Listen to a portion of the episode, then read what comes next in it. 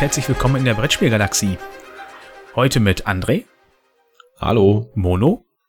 Hallo. Und mir, dem Dominik. Wir haben heute ein Thema, was wir relativ spontan vorbereitet haben. Wir hatten ursprünglich was anderes vor, aber da ist irgendwie was dazwischen gekommen bei unserem Gast und deswegen ist das heute ein bisschen anders als sonst. Also Gast hat so spontan nicht geklappt. Ähm, wir haben allerdings vom Michael aus unserer letzten Folge ein paar Einspieler bekommen und ebenfalls vom Peter vom Einzelspiel-Podcast. Auf jeden Fall schon mal vielen lieben Dank an euch beide.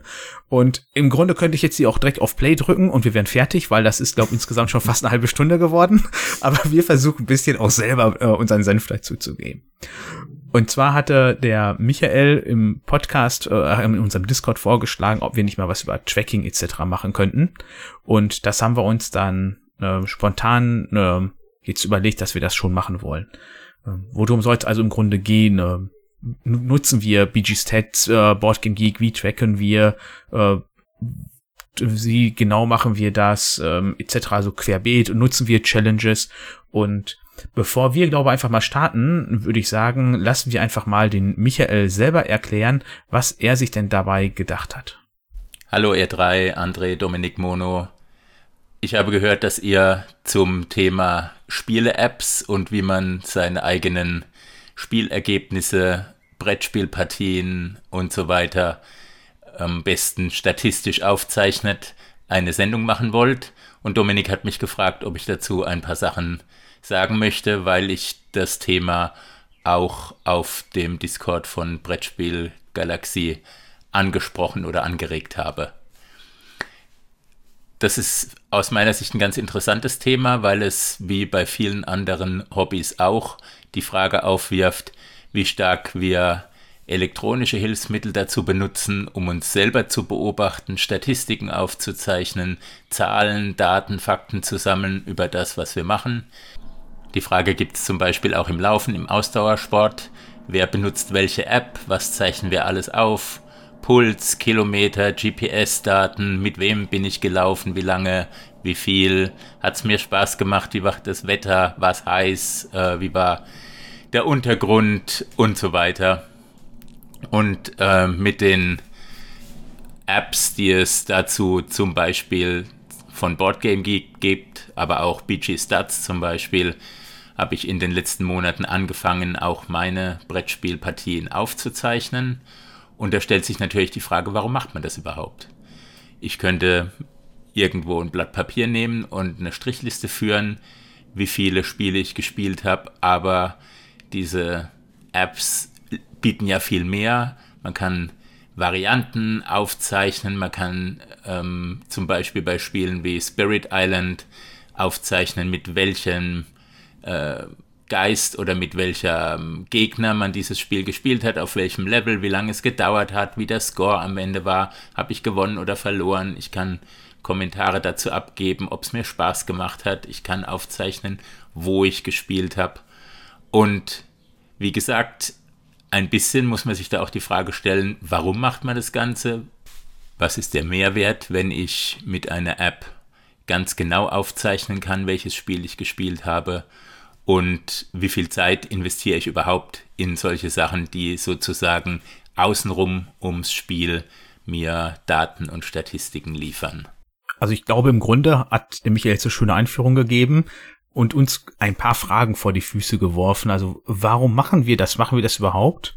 Und ich glaube, diese Frage beantworte ich einfach für uns alle dreimal. Ja, wir zeichnen unsere Spiele auf, aber ich glaube, die Intensität ist unterschiedlich, oder André? Ja, auf jeden Fall. Das war auch das erste, als ich mich äh, ja im Vorfeld zu dem Thema jetzt beschäftigt habe mit äh, die Frage, die ich mir selber gestellt habe: Warum macht man das eigentlich? Also ich selber ähm, tracke erst so seit Ende 2022, als wir mit dem Podcast angefangen haben.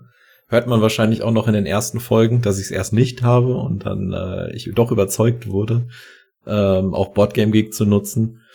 Und ähm, wenn ich mal zurückgucke, welche Partien ich alle getrackt habe, geht das dann doch zurück bis zwei, Anfang 2020, ähm, da ich die dann mal irgendwann alle von Dominik äh, geschickt bekommen habe. Aber generell tracke ich eigentlich sehr, sehr stiefmütterlich. Also ähm, ich sag mal, maximal die Hälfte bis 60 Prozent meiner Spiele sind überhaupt getrackt, weil wenn dann vergesse ich's oder irgendwie wenn dann bin ich im halb halb im Spiel drin und mir fällt ein, ach nee, du hast die App ja noch gar nicht angemacht ähm, und dann habe ich auch irgendwie keine Lust mehr, die anzumachen, weil ich jetzt persönlich da auch nicht so einen riesen Mehrwert drin sehe. Wie läuft das bei euch? Also ich habe angefangen, also als ich ein paar Monate im Hobby drin war, das heißt, die ersten paar Monate fehlen mir im Grunde. Und dann habe ich das aber am Anfang nur über Boardgame Geek einfach direkt eingetragen. Das heißt, ich habe dann irgendwann gewusst, okay, ich habe jetzt gespielt und habe ich mir den Punktestand gemerkt und dann Foto gemacht und habe das dann eingetragen. Aber ähm, ich weiß gar nicht, ob ich am Anfang habe ich glaube sogar einfach nur eingetragen, ich habe das gespielt. Das heißt, da waren keine Spieler mit dabei und somit auch keine Punktzahl. Das fing dann halt immer später an. Aber mittlerweile, äh, jedes Mal, wenn die Partie startet, wird eben äh, das bei BG Stats gestartet, die Partie, eben die Spieler und der Ort eingetragen und dann war's das. Und mittlerweile ist das dann halt wirklich zuverlässig, dass alles mit dabei ist. Ich glaube, bei dir, Mono, läuft das auch ähnlich ab, oder? Ja, Zunächst einmal aber habe ich angefangen noch mit einer Liste. bei Siedler, ja, bei, bei, ja, ja, bei, bei Siedler und Dominion, das war dann, äh, ja, ist schon lange her, das ist dann irgendwann abgerissen, aber da hatten wir eine feste Gruppe und dann irgendwann hieß es, ah ja, du gewinnst doch immer oder wir, da wollten wir wissen, wer ist der Beste bei Siedler überhaupt, dann haben wir auch markiert, wer war Startspieler, ist das abhängig und so weiter. Gut, dann kam lange Zeit nix und dann, ähm, ja, seit dann wieder intensiver mit dem Spielen ist, auch dann irgendwann über BG Stats. Ich nutze jetzt seit ungefähr 2018 und trage das dann da auch eigentlich immer ein. Was mir nicht so ganz, was mir nicht ganz so wichtig ist, ist die Spielzeit. Das heißt, manchmal vergesse ich die App zu starten. Und dann habe ich auch keine Lust mehr, das noch während des Spiels dann das Handy rauszukramen und, und, und das zu machen. Aber dann mache ich das irgendwie am Abend oder so, weil was man, man spielt ja in der Regel nicht so viel, dass man sich das nicht merken kann, was man gespielt hat. Und dann trage ich das nach, dann schätze ich die Spielzeit aufgrund, äh, ne, ob es jetzt 30 oder 20 Minuten waren oder so. Mhm. Ähm, genau. Also auf die genaue Zeit lege ich im Grunde auch nicht so viel Wert. Ich habe am Anfang auch immer nur so 15 Minuten oder dreiviertel Stunde eingetragen. Ähm, aber da das bei mir mittlerweile irgendwie so fest sitzt, äh, habe ich es dann halt im Grunde Minuten genau, was mir auch vollkommen genau, egal ist. Wobei es auch manchmal vorkommt, dass die ersten zwei Züge schon gelaufen sind, aber dann ist das auch so. Ähm, aber ich finde, vielleicht sollten wir einfach mal so ein bisschen sagen, äh, bei welchen Zahlen wir denn momentan sind, weil es gibt ja bestimmt den ein oder anderen Zahlen-Junkie da draußen. Da du ja schon seit 2018 äh, trackst, Mono, hast du wahrscheinlich schon ganz andere Zahlen als André. Von daher fang du doch mal an, damit wir da mal einen kleinen Vergleich ziehen können. Ja, das kann ich gerne machen. Also seit 2018 habe ich 1600, 1700 Partien getrackt mit circa 330 unterschiedlichen Spielen ähm, und 54 verschiedenen Personen an 34 verschiedenen Orten bei einem Age-Index von 18. Und das häufigste Spiel, was ich gespielt habe, ist ähm, Patchwork mit 110 Partien. Und da kann ich direkt schon mal sagen, dass ähm, ich auch online tracke, also Spiele, die ich online gespielt habe, das machen da bin ich gespannt, wie die anderen das machen. Und ähm, das Spiel mit den meisten Spielstunden ist bei mir Russian Railroads mit, mit 45 Stunden. Mhm. Wie sind so deine Werte, André? Also ich bin jetzt aktuell bei 223 Partien ähm, mit 117 unterschiedlichen Spielen. Also da sieht man auf jeden Fall, äh, dass ich sehr viel ausprobiere. Auch meist äh, dir geschuldet, Dominik, dass wir immer mal wieder was Neues spielen. Insgesamt an acht Orten, ähm, habe 31 benannte Spieler, aber so die Hauptgruppe aus den Spielern, mit denen ich immer zusammenspiele, besteht so aus fünf bis sechs, maximal sieben äh, verschiedenen Personen. Und äh, ja, den, den, den H-Index oder den Age-Index, den habe ich jetzt gar nicht nachgeguckt, aber der dürfte bei mir irgendwo so bei drei sein oder so. Hm. Also bei mir bin ich bei ein bisschen über 2400 Partien seit 2018. Ich habe irgendwie um die 30 Orte gehabt, wobei das jetzt auch nicht ganz genau ist. Ich habe zum Beispiel dann auch was dabei, das heißt einfach nur Spieletreff oder Urlaub. Das heißt, das waren dann nicht jeder Urlaubsort, der hat dann einzelnen eine, eine Liste der Eintracht bekommen. Ich bin irgendwie bei so 425 Spielen, 1900 Stunden und mein Age-Index ist bei 21. Also was das genau ist, da kommen wir gleich auch noch mal drauf hinzu, auch mit ein paar Einspielern. Und das erste Spiel in meiner Liste, was weniger als 10 Partien hat, ist auf äh, Platz 76 zu finden. Und das ist Labyrinth, äh, The War on Terror. Und da war ich erstaunt, dass das wirklich so viele sind, die ich mehr als 10 Mal gespielt habe. Ähm, die meiste Zeit habe ich in Terraforming Mars mit 100 Stunden gestreckt. Und die meisten Partien sind bei Fantastische Reiche mit 80 ähm, Partien.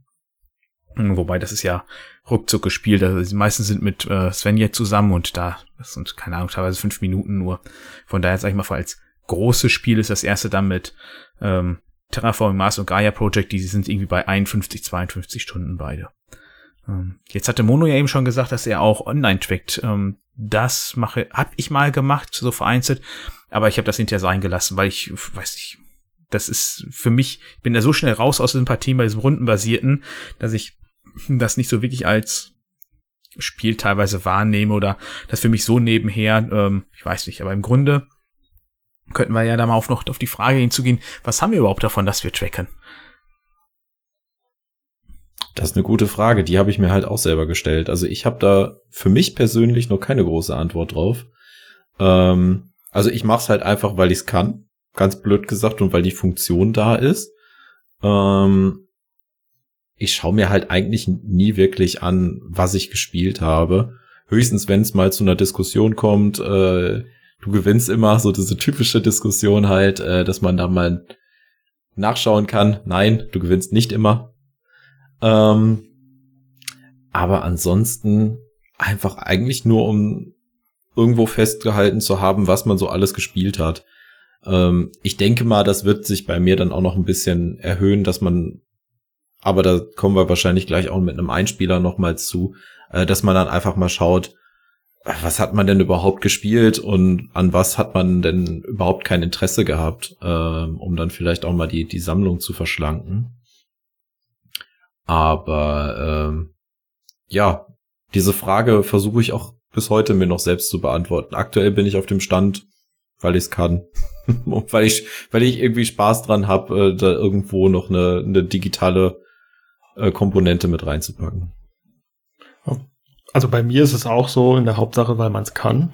Das ist wahrscheinlich ja bei allen so, weil es ist ja nichts Ernstes.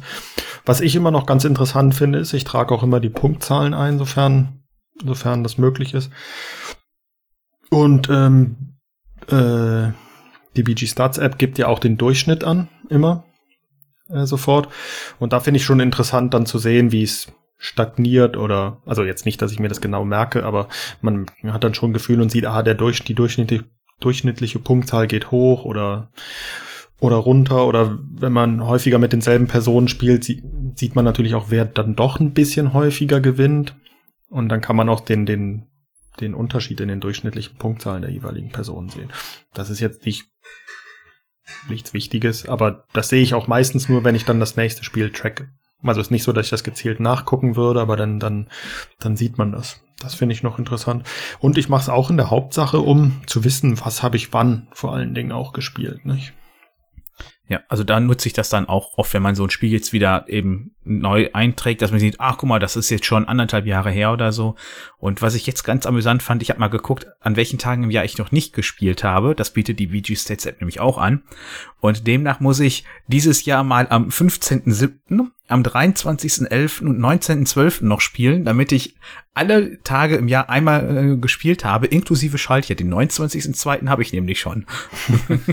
und du hast auch Glück, der 15.07. ist ein Samstag. Also geht natürlich auch unter der Woche, aber Samstag ist ja wahrscheinlich besser. Ja, ach, äh, zur Not kommt einmal Obst rein auf den Tisch. ja, aber dann hören wir doch mal noch, was der Michael uns zu sagen hat bezüglich Auswertung etc. Ein zweiter Themenkomplex, mit dem man sich beschäftigen könnte, ist die Frage, welche Auswertungen mache ich hinterher auf meinen Daten. Auf den Discord-Servern hat sich in den letzten Monaten etwas durchgesetzt, am Ende des Monats zu posten, welche Spiele man wie oft, wie lange, wie intensiv gespielt hat. Und auch dazu liefern die unterschiedlichen Apps. Ich kenne mich nur mit BG Stats und Boardgame Geek aus. Ähm, dann Möglichkeiten, das zu visualisieren und mit anderen Freunden zu teilen. Wie aussagekräftig diese Statistiken sind, ist dann immer wieder eine Diskussion auf den Discords. Soll man nur Spiele aufzeichnen, die man wirklich auf dem Tisch gespielt hat, mit Menschen, die am Tisch waren oder eben solo? Oder sollen in die Statistik auch Spiele eingehen, die man auf Boardgame Arena oder anderen Servern gespielt hat mit anderen Gegnern? Dann gibt es natürlich die Möglichkeit auf Steam oder anderen Plattformen auch gegen virtuelle Gegner, gegen Bots zu spielen. Zählt das auch in so eine Statistik hinein? Und schließlich, welche Zahlwerte generieren wir aus solchen Statistiken? Dabei ist zum Beispiel der H-Wert, der sogenannte Hirschwert, ein Zahlwert, der in irgendeiner Art und Weise visualisieren oder in einer Zahl zusammenfassen soll, wie aktiv Spieler sind. Ein H-Wert von 15 bedeutet, dass man im betrachteten Zeitraum 15 Spiele hat, die man alle mindestens 15 Mal gespielt hat. Damit ist der H-Wert nicht nur ein Indikator, wie viel man ein einzelnes Spiel spielt, sondern auch, wie viele unterschiedliche Spiele man wirklich intensiv gespielt hat. Wie ist es bei euch? Habt ihr euren H-Wert im Blick oder benutzt ihr andere Werte oder vielleicht eine 10x10 Challenge oder irgendwas in der Richtung, um greifbar zu machen, wie ihr im Vergleich zu anderen Spielern momentan aktiv oder doch nicht so aktiv seid? Das würde mich mal interessieren. Also den H-Wert hatten wir ja gerade schon genannt.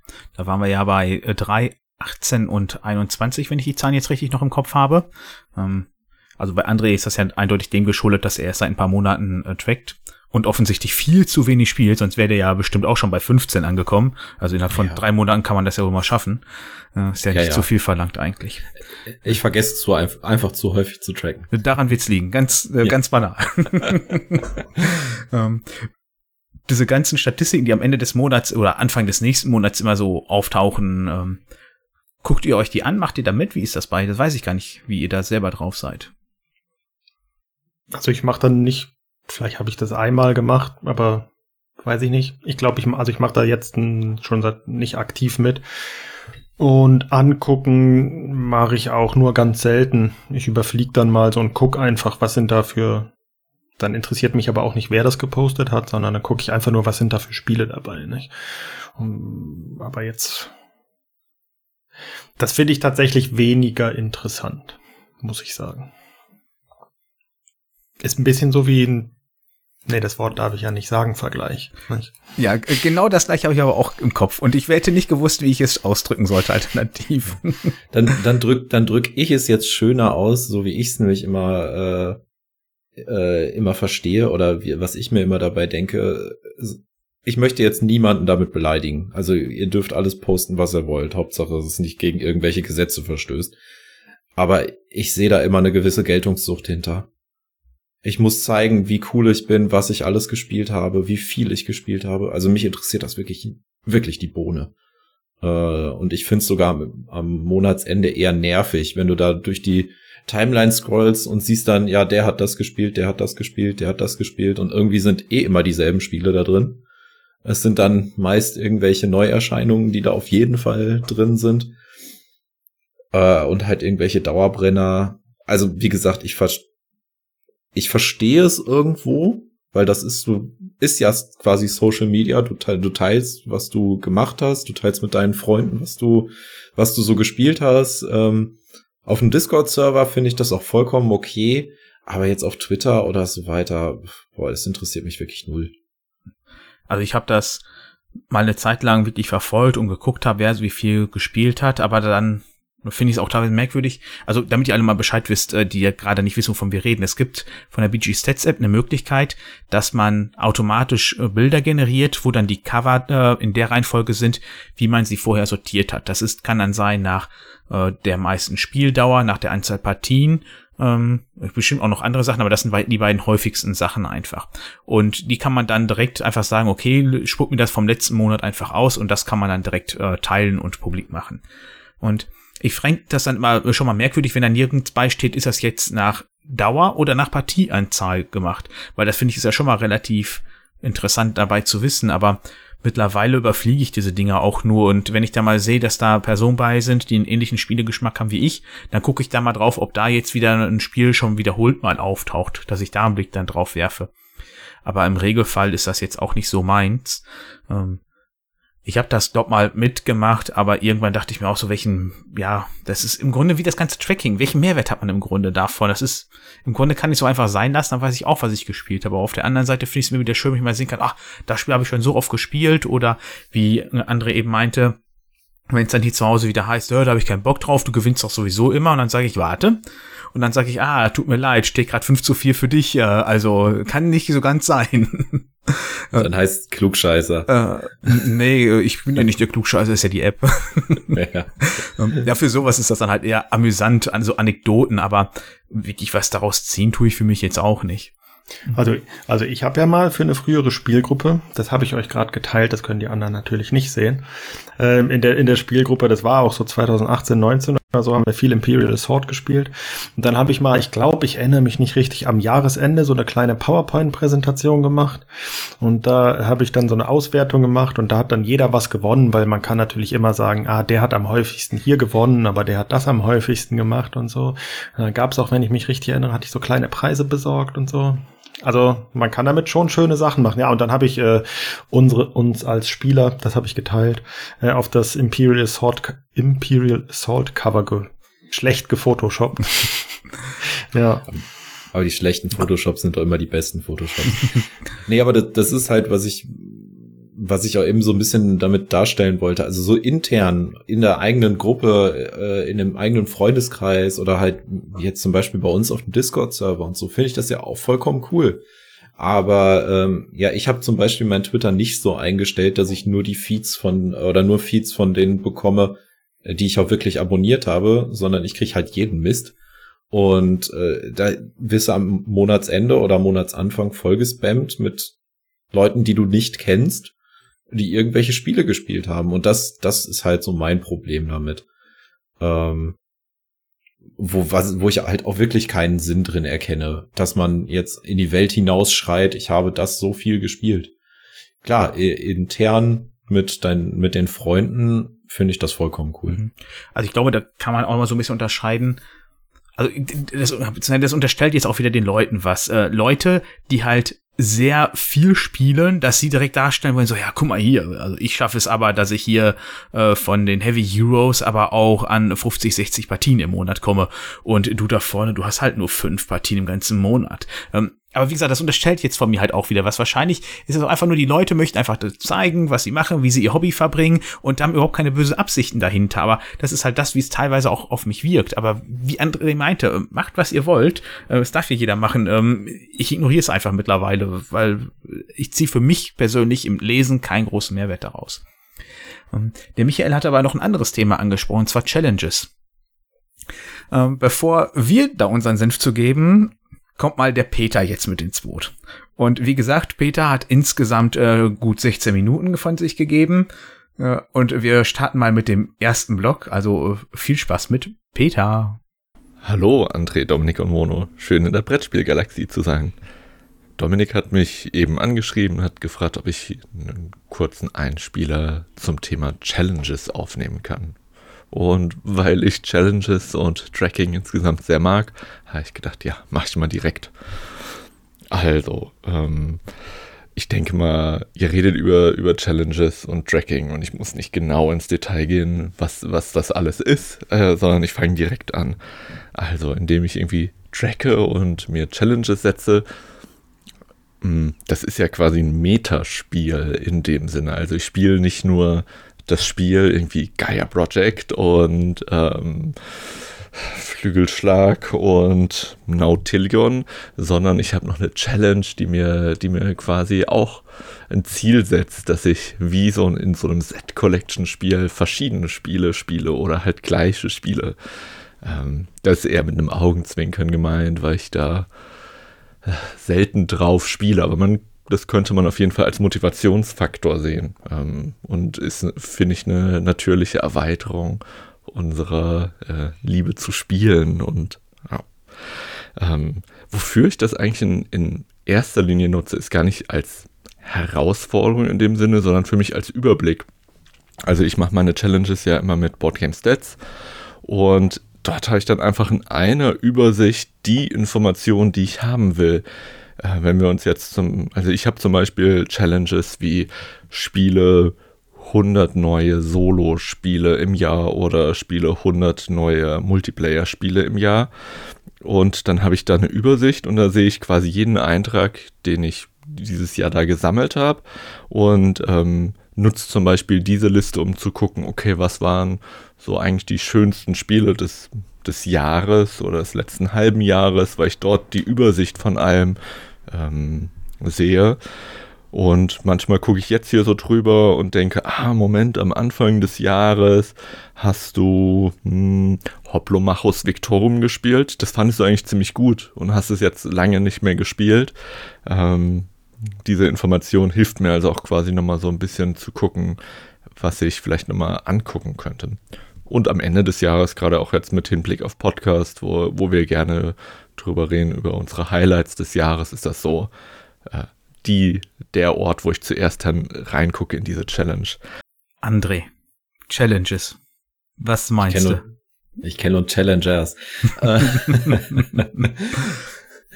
äh, ich, ich möchte echt nicht der Buhmann sein, aber das ist auch, auch, auch echt nicht meins. Ähm, ja, also, na, also diese, die, so eine Challenge als Metaspiel zu, zu betrachten, finde ich ganz cool. Also so quasi ein Spiel im Spiel. Ähm, sich da irgendwie zu machen. Aber äh, so eine so eine 10 mal 10 äh, Challenge zum Beispiel, dass du zehn verschiedene Spiele zehnmal spielst, ähm, ich weiß nicht, das wäre mir irgendwie zu stressig, beziehungsweise ich fühle mich dazu äh, gezwungen fühlen. Also ich, möchte gerne das spielen, worauf ich Lust hätte und nicht das, was mir die Challenge vorgibt.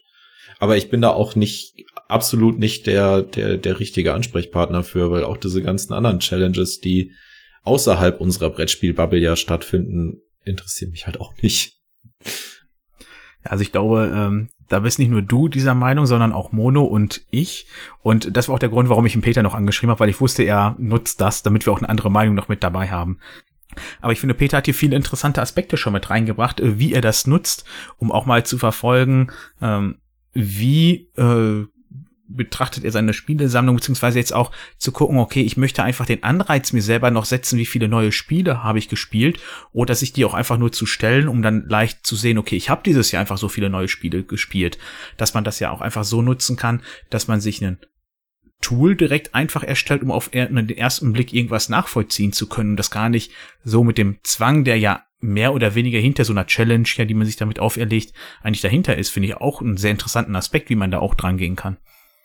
Ja, aber wenn man sich so eine, so eine offizielle Challenge, also die man ja nur für sich offiziell in der App hat, stellt, wo man dann sagt, ich muss mindestens 100 neue Solo-Spiele spielen, das würde mich tatsächlich zu sehr unter Druck oder Druck ist jetzt falsch, aber ich würde mich dann unter Druck gesetzt fühlen oder halt auch gestresst. Deswegen mache ich das nicht. Aber umgekehrt, um zu sehen, wie viele neue Spiele habe ich gespielt, das mache ich tatsächlich dann auch meistens im Dezember. Ne? Man kann sich ja noch bei der BG Stats App diese Auswertungsteil dazu kaufen, glaube ich. Ne?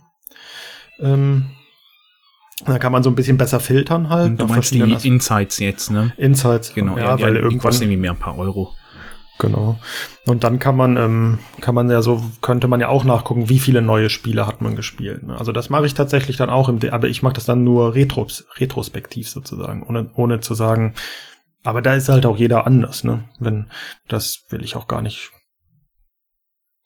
ich kann verstehen, warum man das macht, sagen wir so. Aber ich würde mich dann persönlich, vor allen Dingen, wenn man das ja mit einer bestimmten Zeit macht, ne, sagt irgendwie, in diesem Monat muss ich mindestens 10 mal 10 schaffen oder in diesem Jahr, das würde mich ein bisschen unter Druck setzen. Dann würde ich denken, oh Mann, heute Abend bist du müde, aber sonst schaffst du das nicht, dann machst du noch, springst noch ein Spiel auf den Tisch, damit du halt diese Challenge schaffst. Oder wenn man sie nicht schafft, fühlt man sich dann schlecht. Ja, können wir A3 jetzt gar nicht zu sagen. Vielleicht kann der Peter da noch mal was schicken, ob er sich schlecht fühlt, wenn er mal was nicht schafft. Oder hat er schon mal was nicht geschafft? Ich spoiler jetzt nicht, aber da kommt noch was. nee, aber in sowas sehe ich aber jetzt eigentlich das Wort Challenge nicht. Also für mich ist ja wirklich eine Challenge etwas, schaffe das schaffe Wert X in Zeit Y. Hm. Und äh, er hat ja dann auch gesagt, dass er sich da über diese Challenges äh, seine Highlights für den Podcast zum Beispiel sucht. Und ähm, ja, weiß ich nicht, ver verfälscht das nicht so ein bisschen auch die Highlights des Jahres, wenn, wenn man sich selber zwingt, ein Spiel äh, sehr, sehr häufig zu spielen? Und dann hinterher guckt, welches Spiel habe ich denn am meisten gespielt und dann hat man das nur gespielt, weil man eine Challenge damit gemacht hat. Ich lasse Peter mal zu Wort kommen, ne? Ich mache das aber auch zum Beispiel, es gibt ja den H-Index, also ein H-Index von sieben sagt, dass ich sieben verschiedene Spiele mindestens sieben Mal gespielt habe.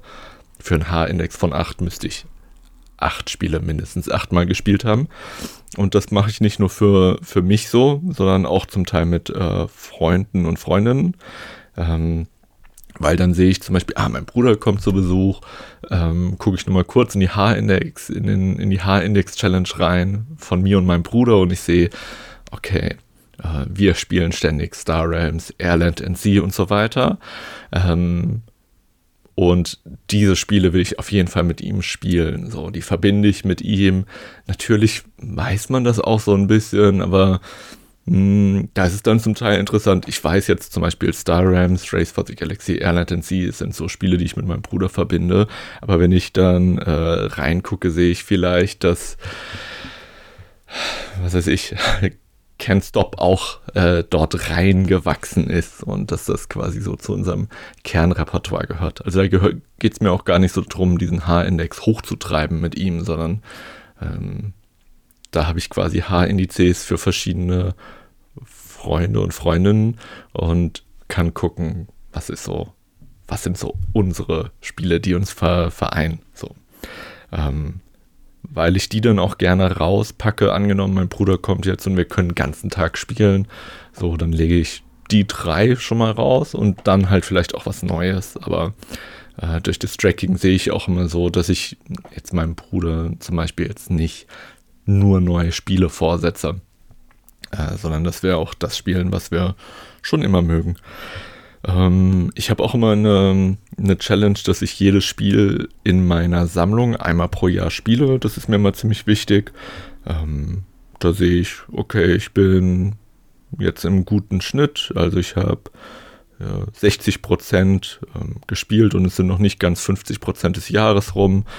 Ähm, und dann sehe ich, ah, welches Spiel ist denn noch ungespielt? Sechs nimmt, gut, kann ich mir erklären. Liegt irgendwie an der, an der äh, an der Spielerinnenanzahl, dass ich da gerne mehr hätte.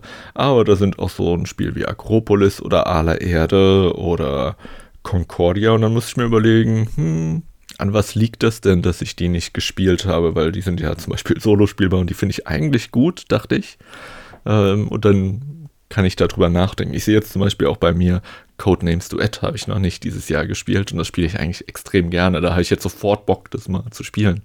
Das heißt, diese Übersicht hilft mir auch so ein bisschen ähm, zu, zu gucken, was will ich als nächstes spielen. Dann gucke ich da manchmal drauf und dann ähm, ziehe ich das entsprechende Spiel, für das mich jetzt auf einmal interessiert, wie zum Beispiel Codenames Duett, ziehe ich aus dem Schrank und stelle es schon mal an eine prominente Stelle des Glas. Okay, wenn ich das nächste Mal mit meiner Partnerin zum Beispiel spiele, könnten wir ja das spielen. Ähm, weil das ist ein gutes Spiel und dann können wir uns da nochmal dran erinnern und ähm, ja, das feiern. Ja, das heißt, ähm, neben diesem Metaspiel auch einfach so als Überblick was er auch mit dem Age-Index sagte, finde ich interessant, dass er das nutzt, um zu gucken, was sind so im Grunde die Spiele, die mir mit einer Person oder Gruppe gut gefällt. Auf die, die wäre ich gar nicht gekommen, das so zu nutzen. Also ich kannte das einfach nur geguckt, aha, du hast mittlerweile so und so viele Spiele mindestens so und so oft gespielt.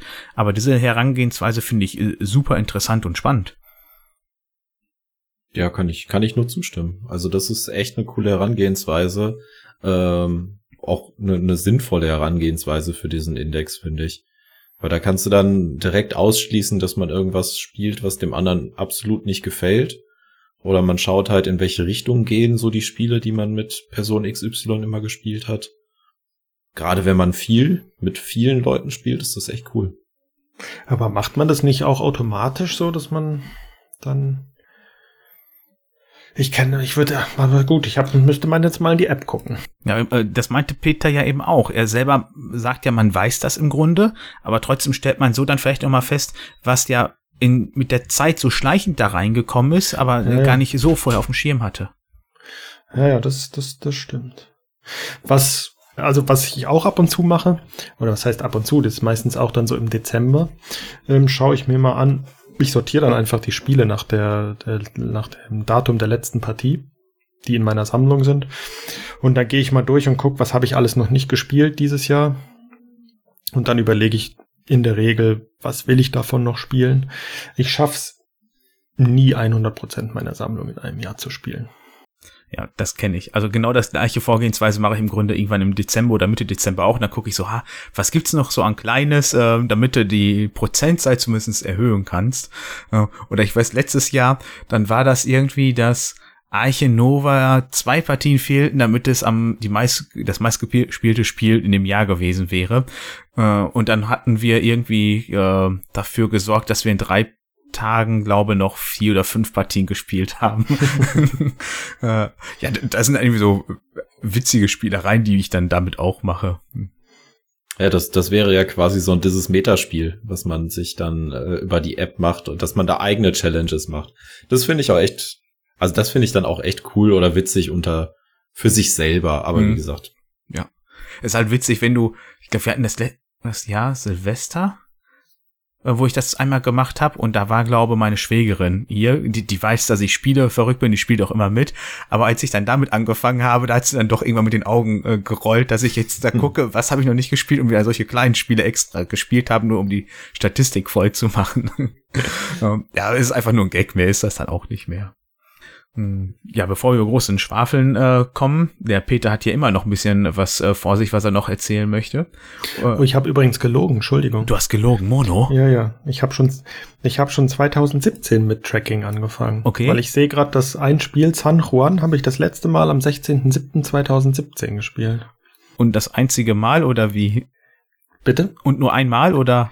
Nee, nee, das habe ich schon. Ah, getrackt habe ich nur eine Partie. Ah, das war vielleicht so gerade der Anfang, weil am Anfang habe ich auch wie du das erst ohne die App natürlich, nur bei Boardgame Geek und da ist immer mal wieder was rübergefallen. Ich weiß, dass ich mindestens zwei, dreimal gespielt habe, aber ja, nur so als Einschub. Mhm. Sorry.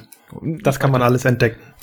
Ja, ne, einfach wenn man da so auf äh, Tauch äh, Schatzsuche geht oder äh, wie bei diese Zahl wie an welchen Tagen hast du noch nie gespielt? Also pff, äh, habe ich nichts von, aber es ist einfach schön anzusehen. Okay, äh, im nächsten Teil erzählt Peter ein bisschen, dass er Challenges als Challenges nutzt. Hm.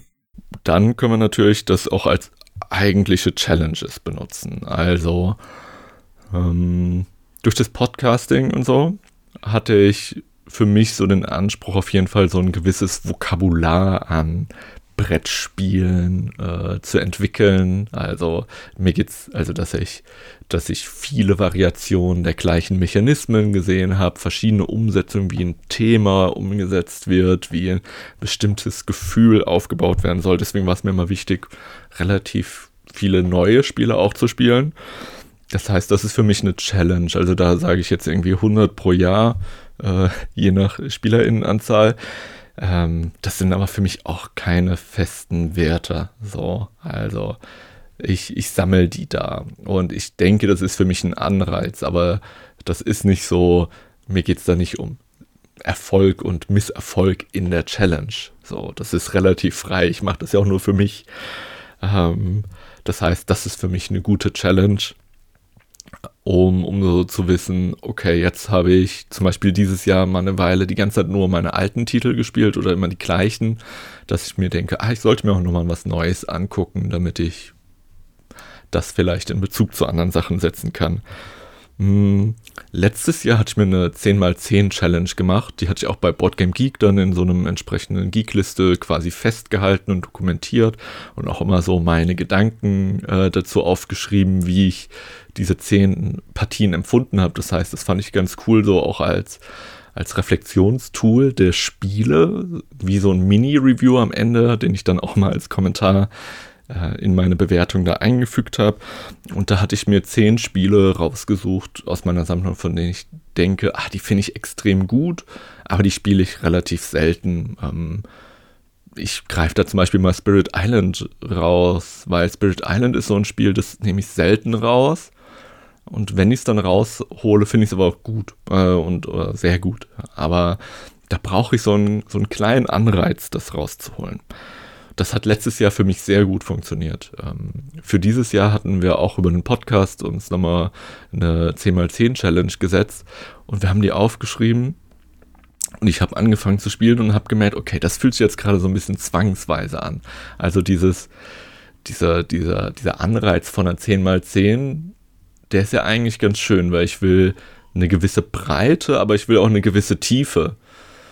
Und aber beim Spielen habe ich dann gemerkt, okay, das ist mir, also zehn Partien, das ist mir gerade zu wenig Tiefe. Also diese Tiefe interessiert mich. Ich will jetzt eigentlich noch nicht wechseln, aber die Challenge äh, gibt mir gerade einen Anreiz, nach zehn Partien das Spiel zu wechseln. Das heißt, ich habe gemerkt, so das passt nicht. Und dann hatte ich zum Beispiel ein Spiel, da habe ich gemerkt, nach drei Partien, mh, hm, okay, ich habe jetzt gar nicht so Bock auf sieben weitere Partien dann habe ich das einfach genommen und verkauft. Also äh, deswegen, also äh, meine Challenge werde ich dieses Jahr nicht erfolgreich abschließen, sondern ich merke das dann auch so, ich nehme mir das Spiel vor und wenn ich es dann spiele, merke ich, ah, das passt für mich oder es passt nicht. Entweder will ich noch mehr spielen oder ich verkaufe es. Genau, deswegen habe ich dieses Jahr zum Beispiel einfach umgeschwenkt und ich habe gesagt, okay, ich will mindestens fünf Spiele, mindestens 25 Mal gespielt haben, um da wirklich mehr in die Tiefe zu gehen und merke, dass das für mich sehr gut passt. Und dass das für mich auch nicht vordefiniert sein soll, sondern ähm, dass ich nicht sage, diese fünf Spiele will ich dieses Jahr 25 Mal spielen, sondern ich gucke, ja, was kommt da so zustande. Ähm, ich will auf jeden Fall die Spiele, die ich spiele, ähm, genau explorieren. So. Ja, das funktioniert für mich sehr gut und das macht, das passt gerade so zu meinem, zu meinem Spielverhalten. Und durch die Challenge habe ich das auch reflektiert, was eigentlich gerade mein Bedürfnis beim Spielen ist. Ähm, dass quasi so dieses in die Breite gehen und das neue Spiele spielen zum Teil eher so ein kleiner Zwang ist, und immer das gleiche Spiel spielen, gerade das ist, was mich am meisten motiviert. Da stellt sich jetzt mir beim Hören erstmal so die Frage, wenn ich mir die Challenge stelle und dann irgendwann zwischendrin einfach festlege, ja, nee, mich reizt diese Challenge jetzt nicht mehr, ich schieb mir jetzt eine andere dafür dahin, die mich jetzt gerade viel mehr interessiert, welchen großen Sinn haben dann Challenges, dass ich mir die selber stelle? Ja, ich, also bei mir ist es halt tatsächlich, deswegen mache ich das auch nicht. Das würde negative ähm, Erfahrungen verursachen bei mir, ne? weil man schafft natürlich nicht immer alle, wenn man jetzt sagt, am Anfang des Jahres ist man voll motiviert, sagt, ich will eine 10 mal 10 machen oder so und dann stellt man fest, klappt jetzt irgendwie doch nicht im Dezember oder so und dann wäre ich irgendwie obwohl die Spiele, die ich dann ja gemacht hätte, wahrscheinlich alle gut waren und schön oder was. Aber dann wäre ich doch so, ja, ne, etwas, naja, dann hat man was nicht geschafft. Ne? Und ich spiele ja hauptsächlich, um Entspannung zu haben, Spaß, nicht? Und nicht, um dann noch ein Ziel zu erreichen. Ich glaube, André hatte eben schon auch Zwang angesprochen, was Peter ja jetzt auch äh, erwähnt hatte, ne? Genau, das war ein kleines, kleines Foreshadowing zu, zu dem Ausschnitt gerade vom, äh, vom Peter. Ja, da, das wäre halt auch die Hauptemotion, um, um mal wieder darauf zurückzukommen, die bei mir äh, ausgelöst würde, wäre halt einfach dieser Druck dahinter oder der Zwang, diese Challenge jetzt zu machen.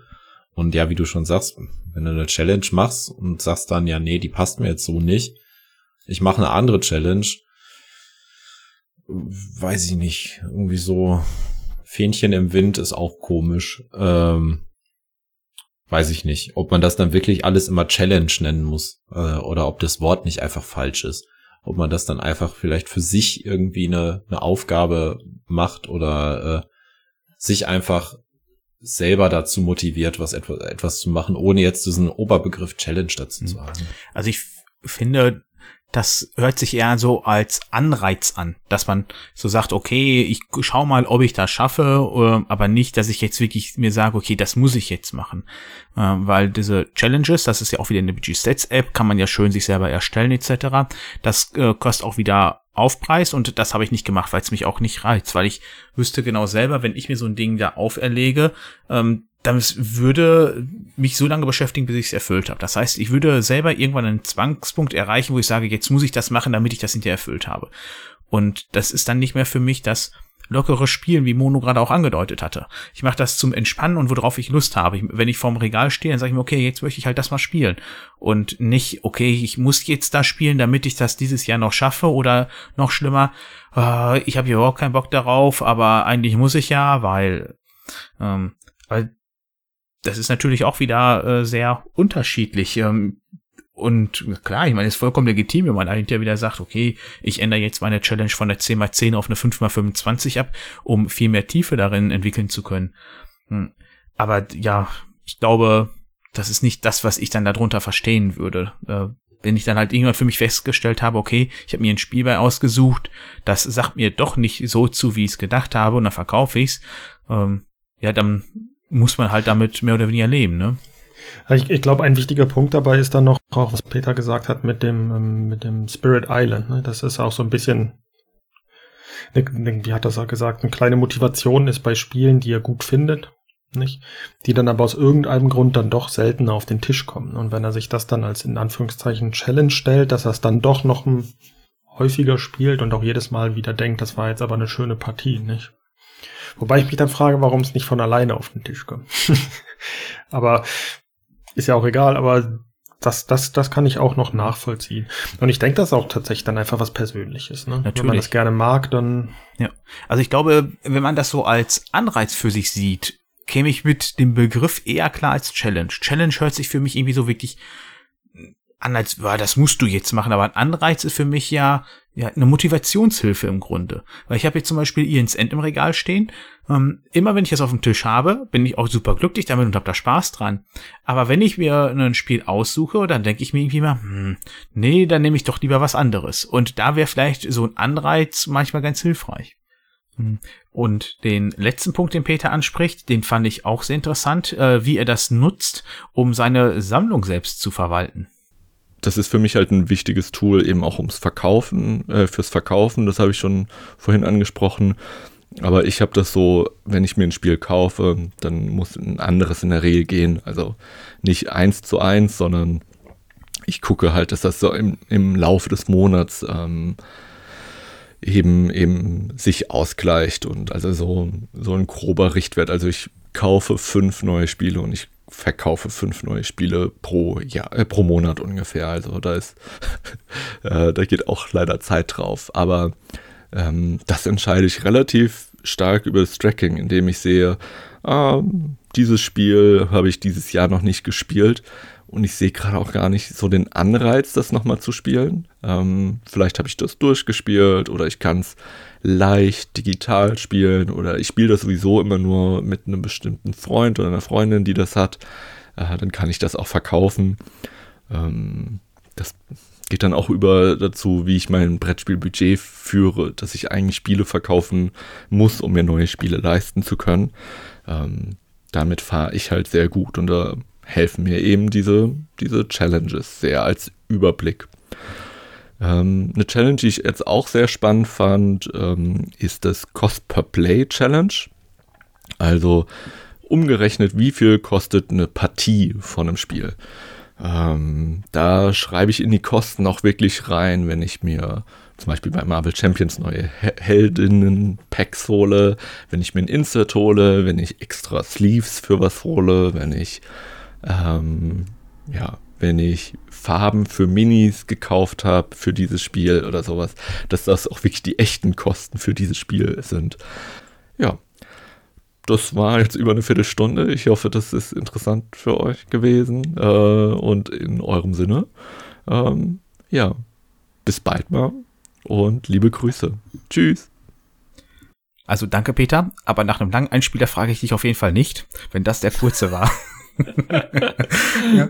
ja, Peter, der ganz rationale Mensch, äh, der guckt in seine App, äh, was habe ich lange nicht gespielt, was wird zu wenig gespielt, ab weg damit. Äh, knallhart ist er, der Jung. Äh, geht ja ein bisschen in das Thema von unserer letzten Folge, äh, wieso verkaufen wir Spiele? Ich glaube, wenn ich mich richtig erinnere, so ist keiner von uns vorgegangen, oder? Nee. Aber den Ansatz finde ich cool. Mhm. Also, wenn man wirklich schaut, was, was kostet mich das Spiel? Ähm, Habe ich die Kosten so gesehen wieder reinbekommen? Äh, durch, durch häufiges Spielen und ähm, habe so, so gesehen den Wert des Spiels wertgeschätzt. Finde ich ein cooler Ansatz, aber äh, würde ich so nicht machen. Das wäre mir viel zu viel Aufwand. Also ich trage die Kosten für ein Spiel mittlerweile ein, was es mich gekostet hat und auch wo ich es gekauft habe. Und auch wenn ich es verkaufe, für wie viel. Und dann gucke ich einfach so am Ende des Jahres einfach mal, wie viel habe ich denn dieses Jahr für mein Hobby ausgegeben. Ähm, und stelle dann halt einfach Betrag X fest ähm, und Schlussfolgere für mich dann, aha, Also genau gar nichts. Äh, ich kaufe, was mich interessiert und verkaufe, was bei mir nicht mehr gespielt wird. Das hatte ich in der letzten Folge erklärt. Ähm, aber hin und wieder gucke ich dann trotzdem mal da so da rein, um festzustellen, ja, wie viel hat denn jetzt dieses Spiel für Europa die jetzt mich gekostet? Und das ist natürlich dann witzig, wenn ich ein Spiel halt für, sagen wir mal, 30 äh, einkaufe und bin es dann für 20 oder 25 wieder losgeworden und hab's trotzdem sehr häufig gespielt, dann sind das natürlich einfach äh, sehr günstige Spiele gewesen, aber ja, hat man im Grunde auch nicht wirklich einen Nutzen von.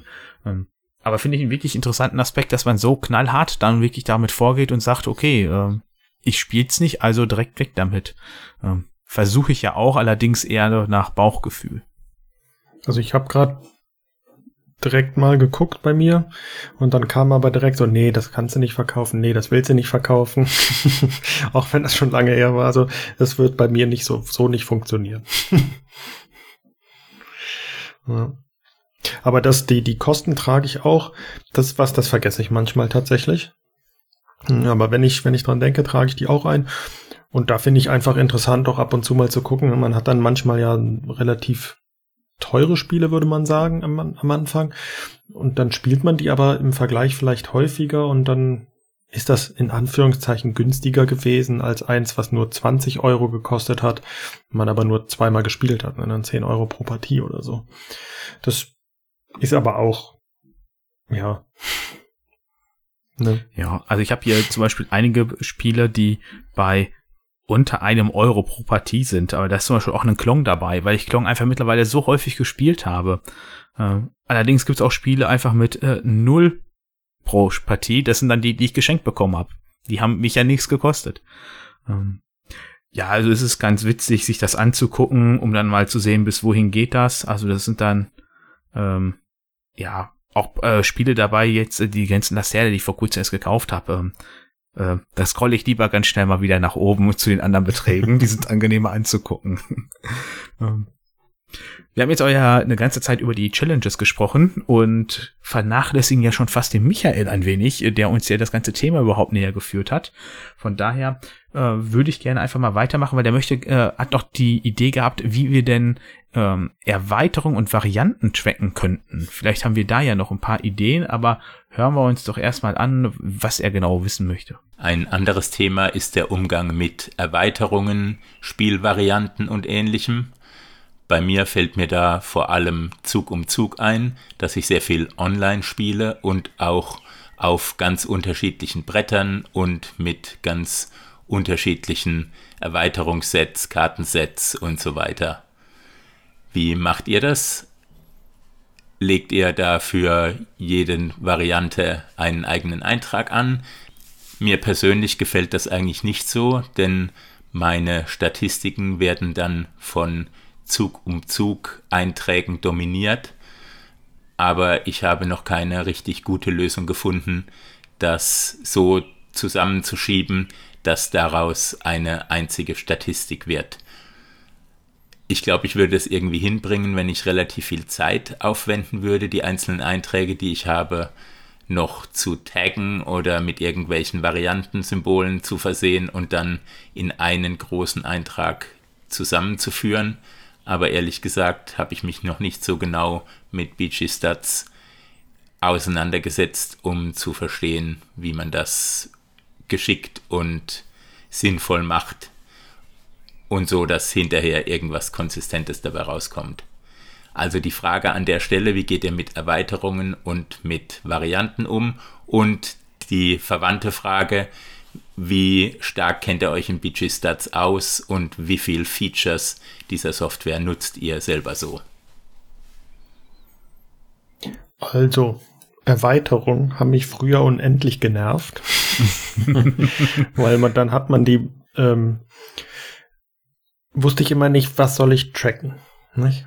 Track ich die, dass ich die Erweiterung gespielt habe, aber dann eigentlich spielt man ja auch das Hauptspiel. Ne? Dann konnte man das nicht, track ich beides, aber dann habe ich zwei Spiele getrackt. Nicht? Und dann bin ich damals zu dem Schluss gekommen, ich track dann einfach nur das Hauptspiel. Und irgendwann hat doch BG Stats die ähm, das eingeführt, dass man die Erweiterung hinzufügen kann. Ne? Das genau. war auch wirklich ein, ähm, ein sehr gutes Update. Ne? Und das kann man einfach, wenn man das Spiel startet und direkt unter dem Titel kann man Varianten, Erweiterungen und so weiter. Und so nehme ich das jetzt mit auf. Das gefällt mir ganz gut. Genau, also so nutze ich das auch für Erweiterungen. Das ist halt super, dass du das einfach eben anklicken kannst. Im Regelfall sind die alle hinterlegt, weil er sich das auch vom Botgen Geek zieht. Ähm, und da ist das wirklich dann schön übersichtlich. Wobei ich glaube, du siehst es dann nur über das Hauptspiel in der BG Stats App. Ich weiß gar nicht, wie es dann bei Boardgame Geek übertragen wird, aber ich glaube, die wenigsten, die BG Stats nutzen, schauen sich dann die Auswertung hinterher wieder bei Boardgame Geek selber an. Nee, das hab, also das habe ich mir, glaube ich, schon seit Jahren nicht mehr angeguckt. Ähm, Varianten selber kann man ja auch selber sonst anlegen. Also jetzt in diesem Falle für Zug um Zug kann man sich ja selber dann die einzelnen Versionen, die es da alle gibt, mit Europa, Großbritannien, Skandinavien oder welches da auch immer gibt, genau eintragen und dann wird man hinterher aus. Dann hat man halt einfach Einzug im Zug über alle Partien darunter. Und man kann auch ähm, Spiele oder Partien von Spiel A einem anderen hinzufügen. Das habe ich äh, zum Beispiel irgendwann gemacht, als ich meine äh, ein Necrony Grundspiel oder aus dem ersten Kickstarter auf, abgegradet habe zu der Infinity Box, da habe ich dann gesagt, okay, ihr alle geht jetzt ab zu dem rüber, weil ich habe ja jetzt nicht mehr nur die normale, sondern die Infinity Box. Ähm, das ist vielleicht ein Hinweis oder Tipp für dich, dass man das so hin und her schieben kann. Das, gleiche gilt auch für Personen und Orte, ne? Wenn ja, man genau. sich da mal vertan hat oder dann mhm. das doch irgendwie umsortieren will, nicht? Ja. Also da ist die App schon sehr komfortabel, was da halt mittlerweile so geht. Ähm, ansonsten, ja, wie geht man mit der Varianten um?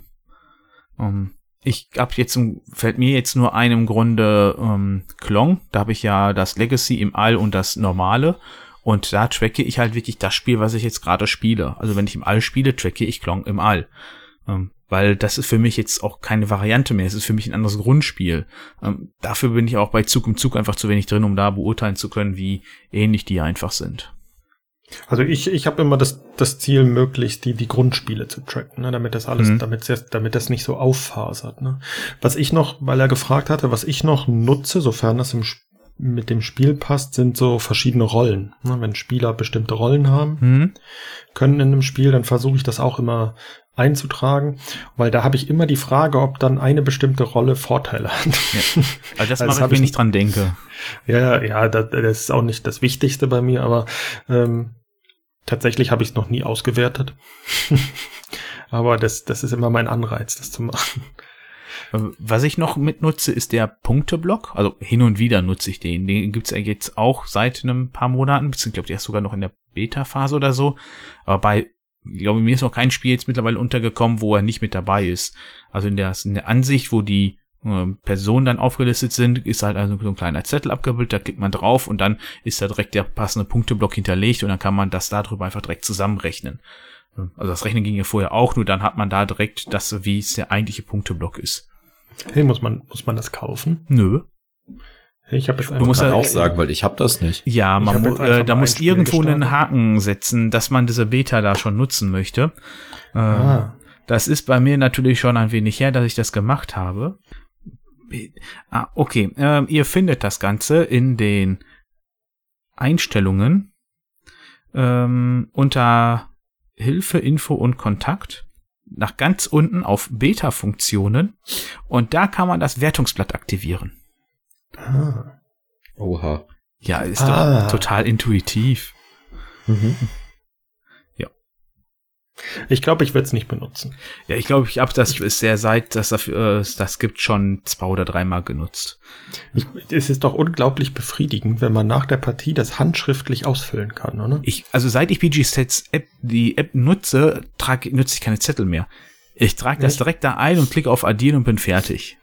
Nein, nein, ich benutze die Zettel, weil dann gucken wir uns auch immer, jetzt zum Beispiel Dorf, Dorfromantik gibt es ja auch, genau. Bei Dorfromantik, dann sieht man, da sieht man auch nochmal schnell, ah, wie war es das letzte Mal, auch mit den verschiedenen Wertungen, Mhm. ne? Dann kann man mal sagen, oh, letztes Mal hatten wir aber so einen richtig schlechten Fluss nur. Ja. Ne? Oder das ist unser längster Fluss überhaupt oder so. Also das mache ich nur bei Odin, weil da habe ich wirklich alle von allen Partien die Zettel noch da drin. Aber ansonsten bei, sind die im Regelfall ungenutzt, die ganzen Zettel. Ähm, dann war ja noch die Frage, was wir sonst so allgemein noch nutzen. Ähm, was gibt's denn noch? Also ist Ja, bei Rollen mir schnell beantwortet. Ich habe keinerlei Zusatzfeatures gekauft bei Mhm. BG Stats. Okay, ja, also ich habe nur die Erkenntnisse mir geholt, weil die mich dann doch irgendwie interessierten. Diese also diese BG Insights Stats dann, App, die kostet ja allgemein ein paar Euro, genau, Insights auf Deutsch, im Eng äh, äh, auf Englisch, auf Deutsch dann Insights. Äh, aber das sind ja alles nur ein paar wenige Eurobeträge und die kaufst du einmal. Ja, also die, die, die Erkenntnisse habe ich auch und ich glaube, die finde ich lohnt sich auch, selbst wenn man jetzt nicht so statistisch. Aber man hat halt mehr Sortierfunktionen, auch Mhm. wenn ich mich kann es jetzt nicht mehr unterscheiden, was man nicht mehr kann, aber Äh, Was es noch gibt, ist ja, dass man irgendwie Text vergeben kann, aber das kostet aber nochmal extra. Das wäre dann zum Beispiel, wenn man jetzt sagen möchte, ich möchte mit auf einen Blick sehen, was sind Partyspiele oder welche Spiele funktionieren so und so viele Personen wollen. Das gibt es, glaube über die Insights, glaube auch schon wieder dann bessere Filter. Ja, ist das so? Weil da überlege ich noch immer hin und her, ob ich mir die nicht mal zulegen soll, diese Labels oder Text. Text. Also ich habe für mich da jetzt noch keinen Mehrwert drin gesehen. ja, vielleicht kann man da so. Ja, ich habe es mir auch noch nicht gekauft, weil ich nicht genau weiß, aber da könnte man sagen, das sind jetzt alles Deckbilder oder so. Was für Deckbilder habe ich gespielt? Oder was für Plättchenlegespiele oder so. Aber jetzt haben wir ja ein bisschen darüber gesprochen, wie wir die BG Stats App nutzen. Nutzt ihr denn BGG selber noch für irgendwas? Außer jetzt halt den üblichen Informationssachen oder sowas, sondern was hier jetzt die Sammlung selber angeht. Nee, gar nicht. Also, wie gesagt, nur, nur Recherchezwecke, wenn überhaupt. Hm. Wie ist das bei dir, Mono? Du noch? Um da was einzutragen, ist ja mal Ja. ultra krampfig, oder nicht? Also, nee. Ja. Also ich nutze das wirklich halt nur, was ich im Besitz habe oder ehemals, aber das mache ich auch über die BG Stats App. Ähm, ich habe eine Wishlist, die pflege ich im Grunde einmal im Jahr kurz vor Weihnachten, wenn die Familie wieder meint, man muss ja nach wie vor sich was schenken. Äh, äh, oder halt zum Verkaufen, wobei das mache ich erst seit kurzem, aber das klappt auch. Ähm, ja, und das andere habe ich eben schon gesagt mit dem, dass ich die Kosten eintrage.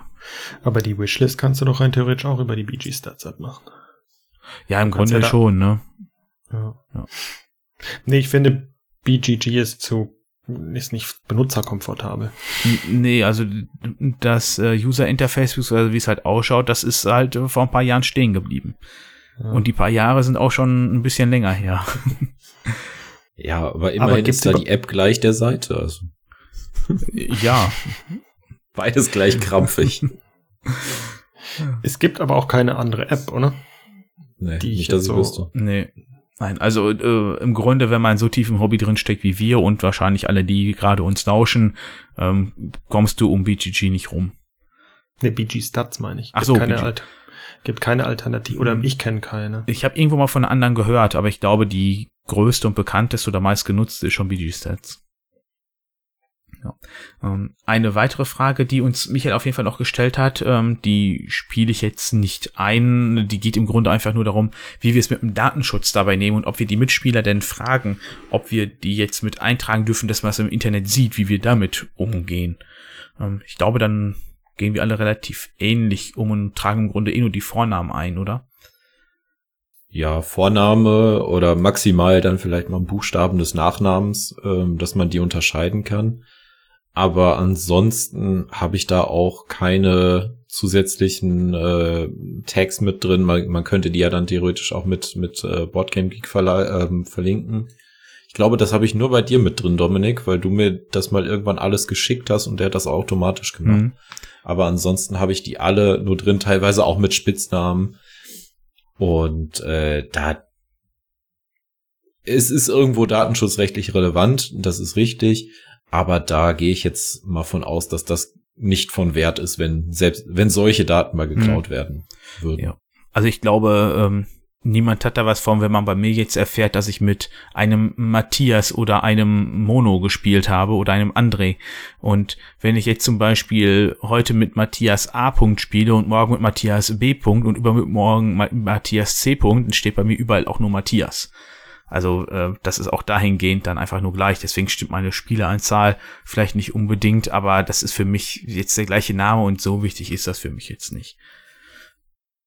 Ja, also ich habe es auch so ein bisschen, das habe ich aber damals tatsächlich auch bewusst entschieden, so ein bisschen anonymisiert. Ne? Also wie du, André oder Dominik, halt nur den Vornamen, nicht Vorname, Nachname.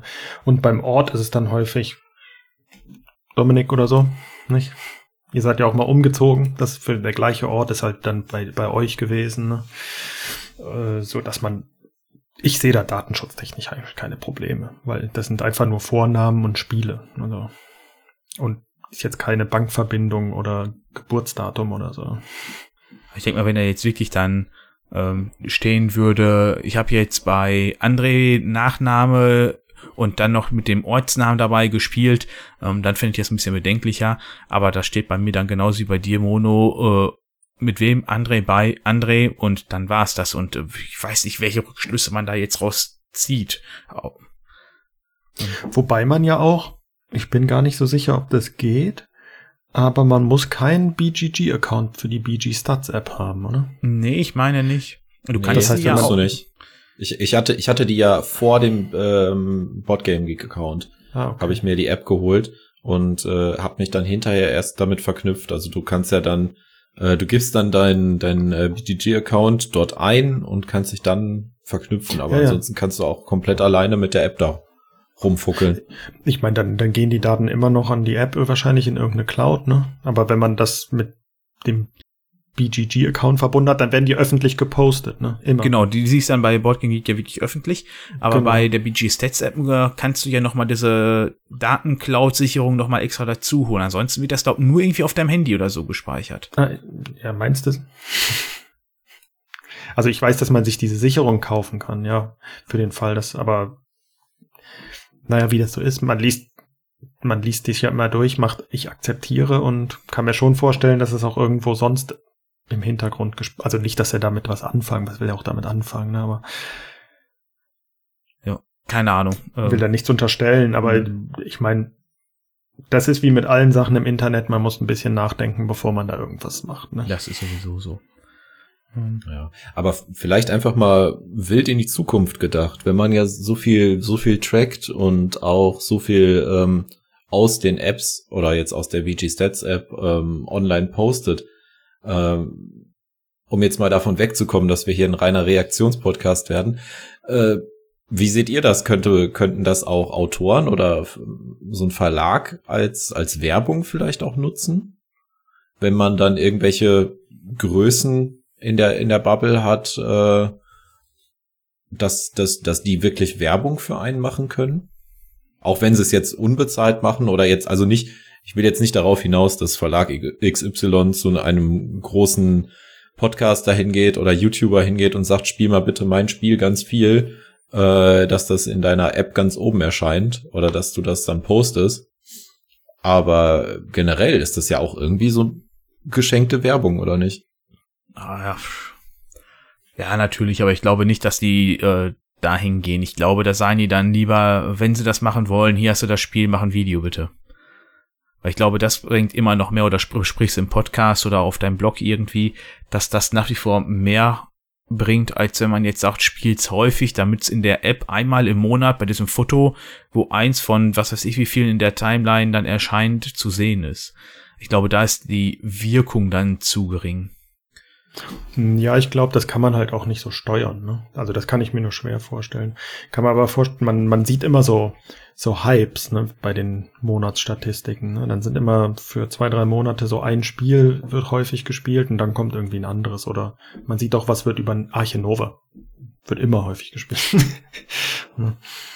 ja. Aber das gezielt steuern, ich glaube, da müsste man schon fast kriminelle Energie haben. Ja, in so in die Richtung wollte ich ja auch gar nicht, aber generell hat, hat es ja irgendwo eine Außenwirkung. Wenn du jetzt wie in Archinova zum Beispiel, was viel gespielt wird, äh, viel in diesen äh, Monatsstatistiken aufkommt, so könnte es natürlich dann auch die Verkäufe bei, bei anderen Leuten noch multiplizieren. Aber wahrscheinlich hast du ja dann eh da so viele Spiele drin, die eh viel gekauft worden sind und sowieso eh schon irgendwo oben im Ranking sind. Ja, das war auch gerade meine Überlegung. Also ähm, wenn du ein Spiel hast, das bei, sagen wir mal, 50 Prozent oder noch mehr äh, auf den ganzen Listen mit dabei sind, weil seit Ewigkeiten viel gespielt wird, ich glaube, dann hat dieses Spiel so schon ausreichend Publicity, mhm. dass es da nicht mehr drauf ankommt. Ja. Jo. Ähm, ich glaube, der Michael möchte noch einmal kurz ein Fazit geben und dann würde ich äh, uns da dementsprechend wahrscheinlich anschließen. Das war's eigentlich von meiner Seite. Es gäbe bestimmt noch andere Themen, die man ansprechen kann. Ich habe zum Beispiel eine Zeit lang versucht, mit der App zu dokumentieren, dass ich Streak spiele. Also, dass ich mich jeden Tag mindestens einmal an den Tisch setze und physikalisch ein Brettspiel spiele über möglichst viele Tage hinweg. Das habe ich im Februar, glaube ich, einen ganzen Monat lang gemacht und mir danach aber selbst auferlegt, diesen Streak nicht weiterzuführen, weil ich genau weiß, ich bin anfällig dafür, sowas dann manisch über längere Zeit auszudehnen und das war mir irgendwie zu anstrengend. Jedenfalls habe ich mich gefreut, bei eurer Folge heute zumindest mit ein paar Tonschnipseln dabei sein zu dürfen und schicke euch meine besten Grüße. Ich hoffe, es hat euch Spaß gemacht. Ja, auch nochmal an dich. Vielen lieben Dank, äh, Michael. Und Peter, das ist kurz.